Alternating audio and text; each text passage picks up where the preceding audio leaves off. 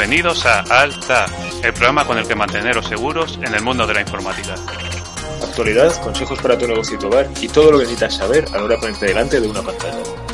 Conecta con nosotros cada semana, de lunes a jueves, de 10 a 10 y media de la mañana y en las remisiones de 3 y media a 4 de la tarde.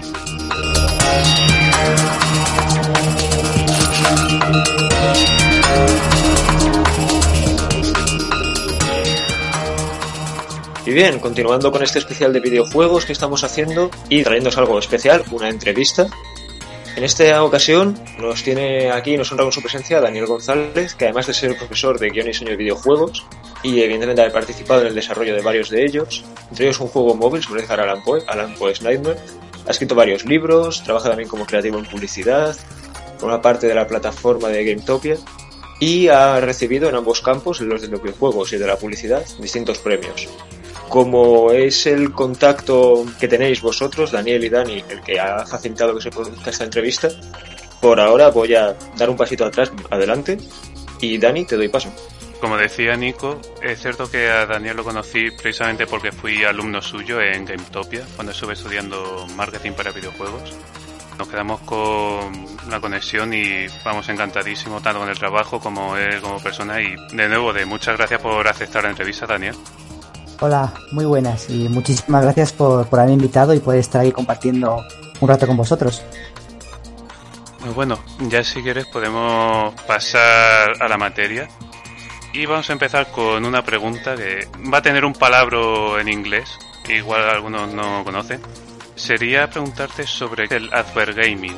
Advergaming es un tipo de publicidad que se aprovecha de lo que sería la interactividad que ofrecen los videojuegos eh, ¿cómo funciona o cómo lo aplicarías en un negocio?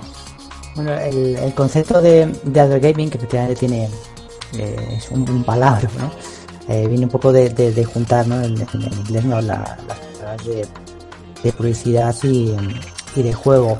Básicamente lo que ha intentado la publicidad siempre es llegar a la mayor cantidad de gente posible, ¿no? Es decir, captar nuevos clientes, eh, seguir su transformación muchas veces digital y obviamente eh, el mundo de los juegos te permite llegar a mucha gente, ¿no? A lo mejor diversos tipos de perfiles que quizá de manera más tradicional no, no consiguías llegar, con lo cual se ha empezado a utilizar lo que es el propio videojuego, la propia mm, herramienta de jugar, para poder llegar y convertir esos juegos en piezas, digamos, de publicidad.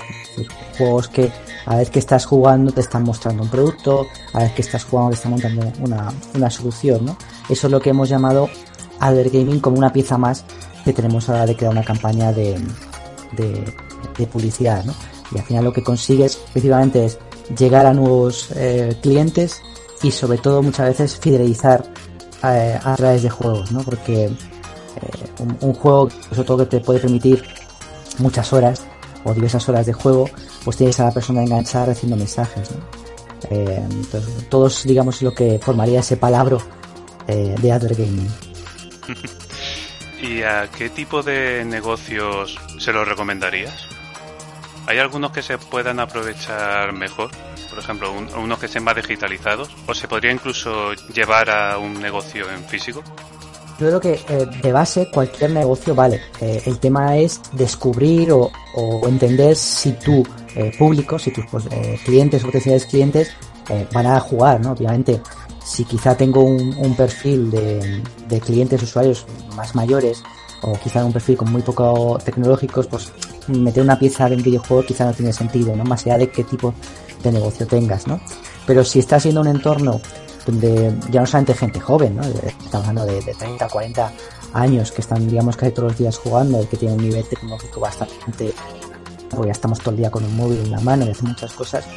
En ese punto en el que compartas ese tipo de, perfil, eh, yo creo que da igual qué tipo de negocio tengas, ya puedes tener un negocio que sea 100% online, puedes tener un negocio que sea mixto o incluso eh, eh, bueno, hemos visto muchos ejemplos, ¿no? Quizá más en Estados Unidos, pero de, de um, cafeterías, por ejemplo, o locales que son, digamos, más físicos, negocios más, más físicos, donde incluyen eh, un advert gaming que te permite pues, conocer mejor el, resto de cafés, el resto de productos, entender cómo se produce el café, por ejemplo, ¿no? Entonces, todas esas cosas que quizá tú no te pagarías a, a descubrir y, conocer más productos, pues estás jugando en el, en el metro, por ejemplo, y, a veces lo estás pasando bien, estás descubriendo nuevas, nuevas cosas, ¿no? Lo cual, ya te digo, yo creo que independientemente del, del tipo de negocio, más importante sobre todo es qué tipo de clientes eh, tienes o qué tipo de clientes quieres llegar. Entonces sí, como dices, importa sobre todo el ludificar para conectar, para fidelizar como comentabas, el utilizar ese Advert Gaming para poder enganchar a esa persona y a la vez también enseñarle la empresa que tenga en común, que te tenga en cuenta. Uno de los problemas eh, que tenemos siempre ahora de, en publicidad, de, generar campañas, es el tiempo de impacto. Decir, yo hago un anuncio y, valoro el tiempo que estoy impactando. ¿no? Obviamente, si estamos en televisión, pues estamos acostumbrados a los de 20 segundos que puede durar la, tele. Si nos vamos a, entornos más digitales como YouTube, ahora mismo eh, nos enfocamos mucho en esos primeros 5 segundos, que es lo que te tienes que tragar sí o sí en un vídeo, ¿no? Antes de poder saltarlo, entonces el tiempo de impacto tiene que estar resumido en esos 5 segundos, ¿no? Estoy en un, en un sitio y mejor me dejan un flyer una, o un folletito si, tal, pues le puedo dedicar X, X segundos, ¿no? Entonces, la atención que tengo de este cliente o potencial cliente siempre está limitada por ese tiempo de impacto. Cuando nos metemos en un entorno Advert Gaming y ofrecemos una pieza en la que está jugando, lo que estamos haciendo es alargar eh, enormemente el tiempo de que estamos impactando, ¿no? Porque le estamos haciendo una pieza que se está entreteniendo, está disfrutando, está jugando, y al mismo tiempo, eh, quizá en un segundo plano está aprendiendo más cosas, con lo cual, de cara a fidelizar, sobre todo, está muy bien, porque claro, imagínate un, juego que o, dura a lo mejor 3 o 4 horas, incluso los que no tiene fin, porque puede ser muy, muy rejugable, ¿no? Pues es que está la persona enganchada a ese juego, está viendo tu logotipo, está viendo tus productos, está comprendiendo qué más cosas puede, puede hacer y lo estás fidelizando casi sin que él se dé mucha, mucha cuenta, ¿no? Sí, por el poder, el gran poder de atracción que tienen los videojuegos. Claro, tienen eh, ese poder de, de, entretener, ¿no? De, conectar con nuestras emociones y, y, de pasarlo bien, ¿no? Entonces, si yo soy capaz de conseguir una pieza que en entornos sobre todo más, más eh, cotidianos, ¿no? Pues eso. Obviamente no estoy pensando en hacer un juego en PlayStation para que la gente se ponga a jugar en su, sofá en la tele 4K y se ponga a jugar quizá de gaming, ¿no? No está pensado para eso, ¿no? Está pensado por si eso estoy esperando en el metro, estoy esperando en, la consulta del médico o estoy tal, saco el móvil, me pongo a jugar un rato y, y entonces ese ratito que, que tal, pues estoy llenando, digamos, la cabeza de la persona con, con mis productos, ¿no? Y en realidad lo que la persona está encendiendo, digamos, el móvil y arrancando esa aplicación no por tus productos, sino por, el juego que has hecho, ¿no? Por, seguir disfrutando, ¿no? Eh, con lo cual así es un poco, digamos, win-win para todos. Entretenemos y nosotros eh, impactamos. Es una visión muy interesante y además es eso, es parte de lo que a vosotros oyentes ya os hemos hablado alguna vez, esa mentalidad, esa visión de buscar conexiones entre cosas que a simple vista la mayoría no se las vería. ¿Cómo puede ser esto? El tema de los videojuegos con la publicidad para obtener estos resultados tan interesantes que nos comentas, Daniel. También otro término que a muchos puede que os pille de nuevas. Ahora pasando el foco de, manteniéndolo en la empresa o en la organización, pero pasando el foco del exterior hacia el interior. Sobre la gamificación dentro de las empresas, ¿qué nos puedes decir? ¿Qué es eso? Eh, bueno, pues pasamos de palabra en palabra, ¿no? Además, el, eh, gamificación se me parecido una palabra horrorosa. Eh, pero bueno, gamificación lo que entendemos es aplicar conceptos de, juego, aplicar conceptos de jugabilidad, no de videojuegos, de juego, a tareas cotidianas que por ejemplo se están haciendo en la empresa. me refiero a conceptos de juego, un poco lo que hacíamos nosotros de pequeños, ¿no? Por un lado tenemos todo lo que sería storytelling, narrativa, ¿no? Oye, creo un entorno donde te, creo un imaginario donde estás convirtiendo en un rol y tienes que hacer las tareas, las tareas les pongo nombres, pongo la, le doy un, viaje, ¿no? Por ejemplo, eh, y te voy haciendo es que voy premiando, voy realizando determinadas eh, acciones, te voy premiando con cosas, digamos, eh, visuales, como puede ser desde medallas, puntos, etcétera, que me va indicando que lo estoy haciendo correcto, es decir, es un sistema de dar feedback muy rápido a las, a las personas y al mismo tiempo estoy buscando acciones de juego que también te premien creativamente, ¿no? Es decir, oye, dentro de lo que tú haces de manera horrible en una oficina, quizá te está costando aprenderlo o hacerlo porque es muy aburrido, si le añado algunos comportamientos donde más te pido, oye, que creativamente, pues yo que sé, compartas una foto, que me expliques, eh, hagas una encuesta de cosas mejorarías, eh, eh, y todo esto va ligado a esa narrativa, pues empecé, voy cambiando un poco la percepción que va a tener la persona a la hora de trabajar y de realizar esas, esas tareas. Entonces, la gamificación tiene un, punto muy fuerte de atracción por un lado, es decir, que, la gente vea más atractiva realizar tareas y sobre todo de aprendizaje. ¿no? no queremos que la gente repita cosas y ya está, sino que eh, interiorice por qué hay que hacer las cosas, interiorice por qué hay que hacerlas bien y, a partir de que ese proceso de planificación funcionado conseguimos que la gente haga digamos su trabajo o haga acciones de manera más eh, efectiva. Sí, es una, de nuevo una perspectiva muy interesante de la que también he oído un poco más hablar en otros países o en empresas así más jóvenes, con personas que ya están familiarizadas con esto, pero por lo que nos refieres, parece que se podría implementar prácticamente en cualquier modelo de empresa o de organización, ¿verdad? Sí, mira, nosotros hemos hecho, muchos proyectos de gamificación y muchas empresas eh, muy diversas, algunas muy grandes, otras más pequeñitas, eh, pero para que veas, por ejemplo, hemos hecho temas en empresas de seguros, ¿vale? En empresas de seguros grandota, nada más lo que construimos era un viaje de, de montaña y era una narrativa todo basado en los en subir los 8000, entonces eh, la gente tenía que hacer tareas, entonces subías, hacías un campamento base, te preparabas para hacer una primera tirada para subir a, a un punto intermedio, hacías cumbre, conseguías esa montaña, luego bajabas y seguías tu camino, ¿no? Por ejemplo, eso fue un tema de seguros que funciona muy bien.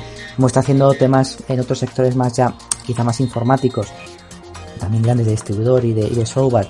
También había pues eh, competiciones de carreras, por ejemplo, tipo, tipo Dakar, eh, tipo motos acuáticas, que había muchos tipos de, creatividades que han funcionado entendiendo un poco el perfil que podía haber en cada una de las, de las, de las empresas. Hemos tenido el sector farmacéutico, donde hemos trabajado con empresas, digamos, más, con plantillas más jóvenes, hemos cosas un poco más divertidas, como un trivial, por ejemplo, donde la gente de tema de formación interna estaba transformado en, un, un, trivial, digamos, online, donde toda la compañía participaba por grupos se enfrentaban, eh, etcétera. Entonces las aburridas sesiones formativas se sustituían por esto y al mismo tiempo hemos hecho para otras empresas farmacéuticas, quizá con plantillas eh, mucho más senior o, quizá con otro concepto eh, más, más estándar, ¿no? Donde eran calificaciones más, más básicas, ¿no? Donde incluías procesos de sobre todo de, clasificar los contenidos, de, de, enseñar si el camino está siendo correcto, de qué mejor manera podrías hacerlo, etcétera. Entonces, creo que lo podemos eh, hacer en cualquier tipo de empresa, adaptándolo, es el, el, concepto de la gamificación simplemente.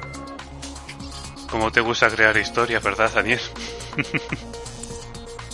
es que eh, en todos lados, ¿no? Eh, en, todo lo que es publicidad, e incluyo gamificación y marketing en general, a mí el poder de la narrativa es, muy fuerte, ¿no? O sea, el storytelling me parece que es algo siempre maravilloso para, contar cosas y vender, vender productos y explicar soluciones, ¿no?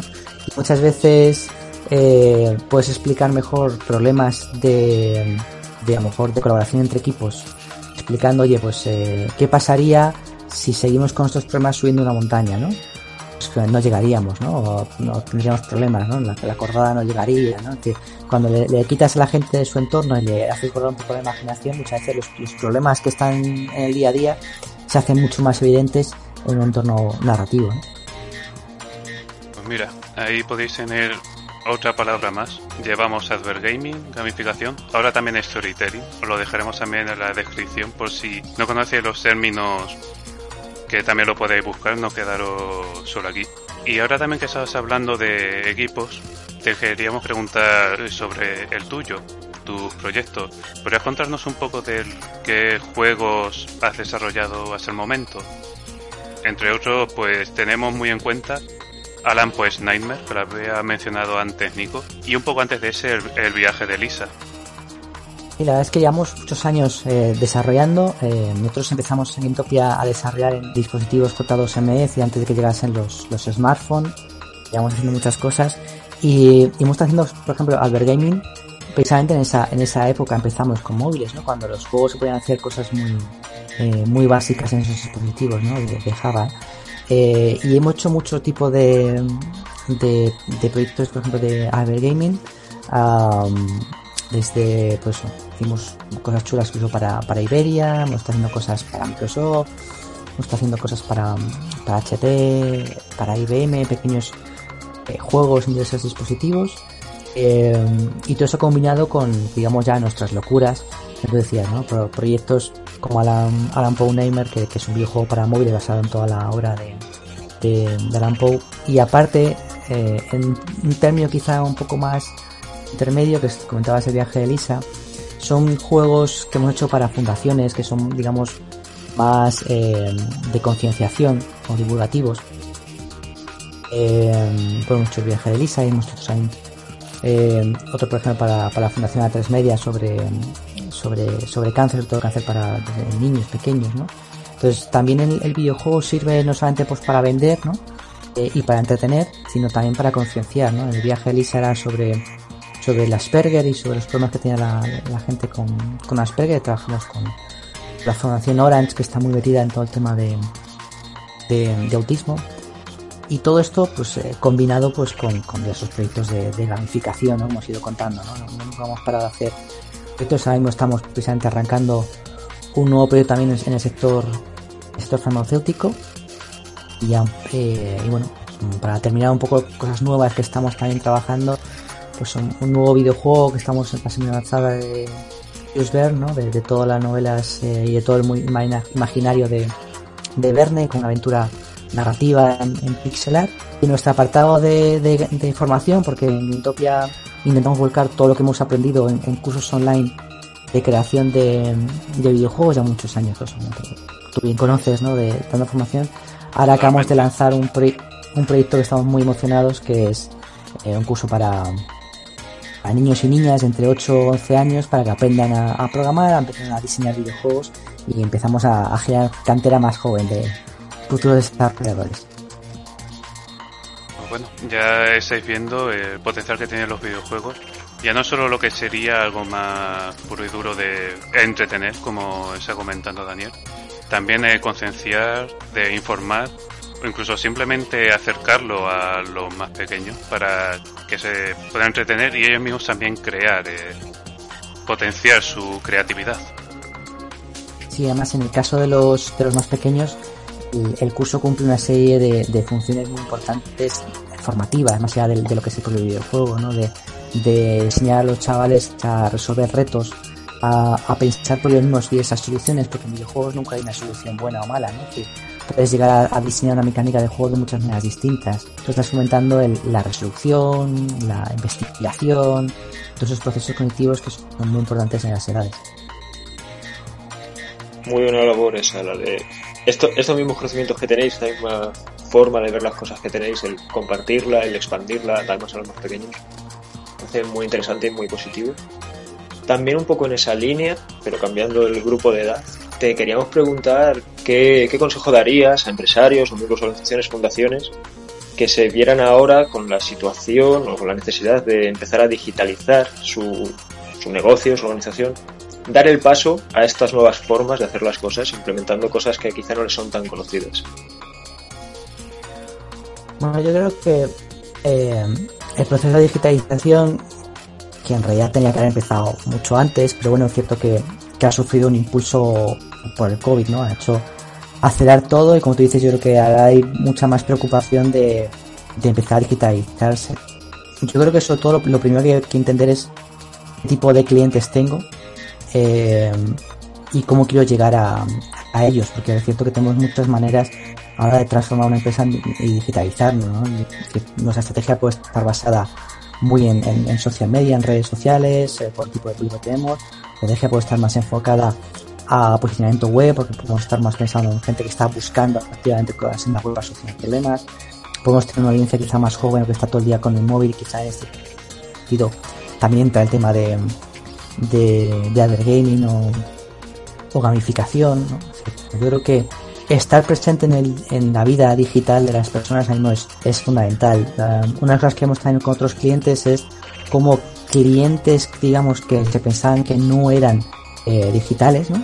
bien por procesos externos y sobre todo con, con COVID se ha acelerado todo, que a lo mejor personas que podemos pensar, pues que de mayores de 55 o cosas así, que a lo mejor tienen un nivel, de repente se han digitalizado muchísimo, simplemente porque a lo mejor para estar en contacto con los hijos nietos han empezado a utilizar de, eh, Microsoft Teams o Zoom y se han acostumbrado a tener esa, esa conectividad, se han acostumbrado a tener muchos más contactos por, mensajes, redes sociales con más gente, con lo cual ahora hay que, hay que meterse, hay que estar en esa, esa parte, ¿no?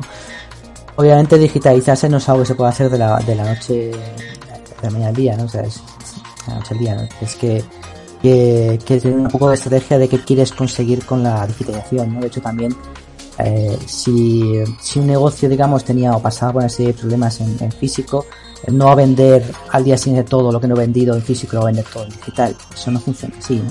La transformación digital es sobre todo ese acompañamiento de entender cómo son las nuevas formas de venta. ¿no? Muchas veces encontramos que en el entorno digital las ventas están mucho más ligadas a, ventas conversacionales, ¿no? Es decir, no tanto porque te ofrezco un producto y la gente lo compre inmediatamente, como puede ser cuando voy a buscarlo a la calle, ¿no?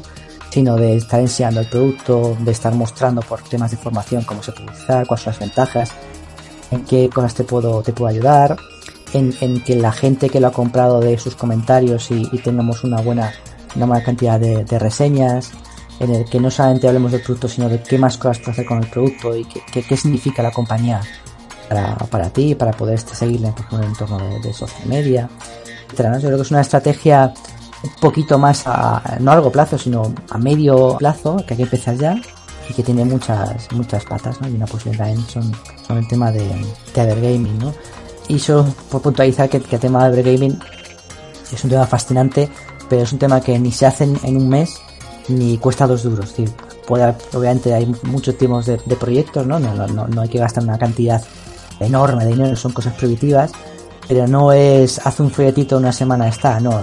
Marvel Gaming tiene programación, tiene diseño, tiene un montón de, cosas por detrás funcionando, de tema de servidores, de analítica, de gestión un poco de Big Data, que hace que si quiero hacer una Marvel Gaming que esté bien, pues son proyectos tres, seis meses se puede llegar para desarrollarlo, cual son cosas como digo un poquito más a medio, a medio plazo. Pues justo a raíz de lo que has comentado me ha surgido una duda respecto al negocio que ahora está empezando, que a lo mejor lleva poco con la digitalización de su negocio, ¿tú cómo plantearías esa parte de tienda online o de manera de relacionarse por redes sociales o de cualquier otro método digital como complementario al físico?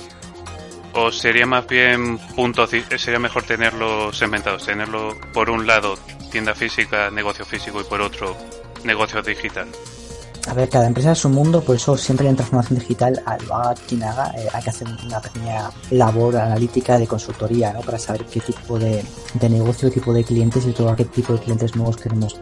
De hecho, eh, tenemos eh, personas que a lo mejor terminan haciendo la compra, digamos, física, pero antes han estado informando mucho por online. Es decir, ah, es un tipo de, de cliente en el que y a lo mejor quiere algo, eh, lo va a comprar de tu tienda, pero antes de comprarlo de tu tienda, va a llegar ya muy formado a. Se ha visto comentarios de los usuarios que tienen ese producto, ha comparado ese producto mucho con otras cosas, etcétera, todo lo cual, simplemente para poder hacer luego la, venta en la, tienda, has tenido que estar muy bien posicionado en la parte online, porque posiblemente cuando haces esa búsqueda, si no apareces, como siempre digo, la competencia es que estar a un clic, nunca está tan fácil cambiarte a otra, a otra compañía o a otro, otro servicio, ¿no? Entonces, si tú no estás ahí, alguien empieza a buscar información y solo va a encontrar información de tu competencia, pues tú ya estás descartado, ¿no? Incluso aunque tengas un negocio físico. Hemos visto mucho la transformación digital de eh, la restauración como diversos servicios, decir, hay, varios, ¿no? De, de, recomendaciones, ¿no? Donde los usuarios ponen comentarios, influyen mucho en las decisiones de ir a un restaurante u otro. Es decir, si al final mi restaurante no tengo ni siquiera página web, ni tengo un Facebook, ni un Twitter donde pueda compartir cosas y encima ni siquiera estoy muy pendiente de, que la gente haga buenos comentarios y esté encima de esos comentarios, etcétera, pues ni siquiera luego va a ir la gente a mi restaurante. Entonces, todo lo que yo hago en el mundo online tiene repercusión también en, físico y por contra también o por, o por añadido, muchas veces que a lo mejor un cliente que ha llegado en el mundo en físico y que a lo mejor solo compraría un producto, si compra en físico, pero le invitamos o le añadimos a redes sociales y en redes sociales empieza a ver más cosas tengo, empieza a ver qué más posibilidades tiene ese, ese dispositivo que me ha comprado, ese producto que me ha comprado, etcétera, pues puede que necesite dentro de poco algo adicional más, que va a descubrir, hostias, pues si compro esta cosa mal, puedo hacer más cosas, o si mejoro esto, puedo hacer más cosas, con lo cual de repente pueden tener a, clientes que se convierten en clientes recurrentes porque les he formado y les he enseñado cosas en un mundo digital que no podría hacerlo en un mundo presencial. Entonces, eh, yo creo que hay, un mixto eh, fundamental ¿no? de, de trabajo ahora mismo. Sí, tienes toda la razón, la verdad. Y pasando de negocios que ya sí podrían ser más formados, te queremos preguntar también por todo lo que sabes de lo que es eh, fundar tanto agencias como también lo que sabes de videojuegos. ¿Qué recomendación harías a gente joven o, igual no tan joven que se lance ahora a desarrollar un videojuego, que se lance a crear un estudio de videojuegos? Bueno, ya sea tanto videojuegos como casi cualquier cualquier tipo de negocio, eh, yo siempre recomiendo dos, dos pilares fundamentales. Primero, tener muy claro es comprar. Eh, no podemos lanzarnos, obviamente podemos variar porque el, mercado nos va a poner siempre en nuestro sitio, ¿no? Pero hay que tener muy claro quién va a comprarnos, ¿no? O quién, quién puede comprarnos. Y la segunda pata que donde creo que, es, que hay que hacer mucho esfuerzo es en comunicar. ¿no? solamente nuestro producto tiene que ser excelente, no solamente nuestro servicio en tienda o en tiene que ser excelente, tenemos que comunicar. Comunicar pues, a través de, bueno, lo que es todo el, todo el sistema de, tanto marketing como publicidad, pues lleva mucho tiempo, ¿no? Y, el gestionar redes sociales lleva mucho tiempo, el pensar campañas eh, lleva mucho tiempo, el, trabajar en SEO eh, lleva mucho tiempo. Entonces yo siempre digo es, eh, si hay que lanzar un negocio, y me da igual que es un estudio de videojuegos, es quién va a hacer todo ese trabajo de comunicación. Si, si no tienes tiempo, no tienes conocimiento, es fundamental que encuentres a alguien que te lo pueda hacer. Y en el caso de que quieras hacerlo, tienes que saber que mucho tiempo de tu trabajo en un emprendimiento va a ser comunicar, comunicar, comunicar, comunicar y comunicar. Entonces eh, hay que hay que tener claro eso. ¿Qué pasa? Hay que muchas veces, ¿no? Eh, gente que se pone a desarrollar en el caso de juegos o que se pone a, producir un contenido, se pone a hacer una página, una e-commerce y hace un, desarrollo tecnológico del e-commerce eh, fantástico, todo, todo, todo maravilloso, la, la usabilidad. Pero, pero ¿cómo llega la gente a tu e-commerce? Quién está haciendo todas las campañas de captación de clientes, ¿no? ¿Cuál, es tu embudo de, inbound marketing, ¿no? Para poder llegar hasta ahí. ¿Qué pasa luego con una vez que ha hecho la compra? ¿Cuál es el proceso posterior de compra? ¿Cómo la, cómo la reenganchas? Todo eso es lo que, lo que, lo que falla muchas veces cuando estamos aprendiendo. Entonces, siempre para mí el consejo es, oye, ten muy en cuenta eh, la comunicación, a quién vas a venderlo y, y, asegúrate de que o tú bien puedes hacerlo o tienes a alguien a tu lado que va a dedicarle muchas horas a ese trabajo. Pues tenemos ya otro granito más de sabiduría de Daniel, que va a venir muy bien como consejo de cualquiera que se pueda lanzar empresas. Y ya por ir resumiendo un poco el programa, hemos estado hablando de Advert Gaming, también nos ha comentado Daniel sobre qué es la gamificación, sobre los proyectos que ha tenido y que tiene en marcha. Sobre todo destacar el programa que está teniendo con niños, que es muy muy interesante, la primera vez que estamos viendo esto. Menos que conozcamos. Y una serie de consejos también para empresarios que están con su negocio o que se vayan a lanzar a él, justo como ahora en el final. Así es que muchas gracias Daniel por participar en, en ese programa gracias a vosotros. La verdad es que eh, siempre que, que pueda hablar de, de videojuegos, de marketing, publicidad, es, es maravilloso. Así que muchísimas gracias por esta, oportunidad y, por haber compartido este tiempo conmigo. Muchas gracias a ti por habernos traído tu, tu visión, tu experiencia. Y a los oyentes, recordad, aunque ya estamos llegando al final del último programa de miércoles de alta, os esperamos mañana a las 10 de la mañana para el que sea el último programa de este especial y de Alta. Pero nos veremos mañana. Hasta luego. Hasta mañana.